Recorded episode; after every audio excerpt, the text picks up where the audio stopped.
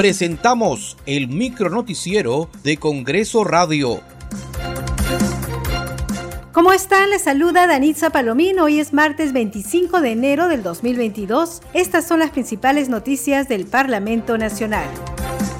En la primera semana de representación del presente año, los congresistas de las diferentes bancadas se encuentran en sus regiones tomando contacto directo con la población. En Arequipa, el congresista Esdras Medina de la bancada de Renovación Popular supervisó el estado de los centros educativos en el distrito de Cocachacra.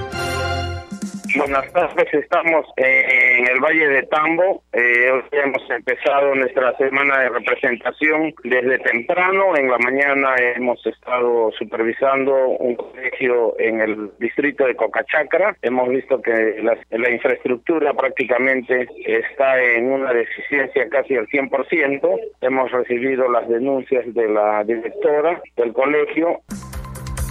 En Piura, el congresista Wilmar Helera de la bancada de Somos Perú constató el trabajo que se realiza en las comisarías. Lo primero que me preocupa es la seguridad ciudadana. Eh, tengo un programa de visitas, por ejemplo, hoy día tengo una visita a la comisaría de Castilla. Esta comisaría de Castilla para ver cómo están sus vehículos, de qué manera está el personal con la moral en alto para poder comenzar a, a derrotar la delincuencia Posteriormente, al día siguiente, tengo una eh, en Sullana, otra visita a la comisaría.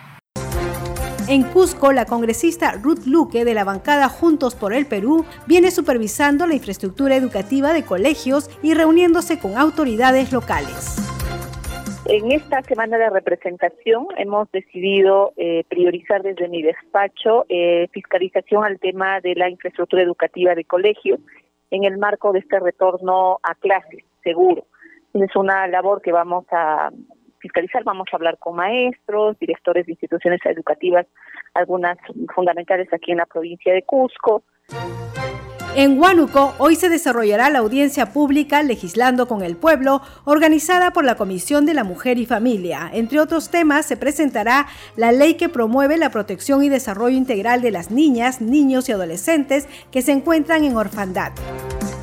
Muchas gracias por acompañarnos en esta edición. Nos reencontramos mañana a la misma hora. Hasta aquí el micronoticiero de Congreso Radio, una producción de la Oficina de Comunicaciones del Congreso de la República.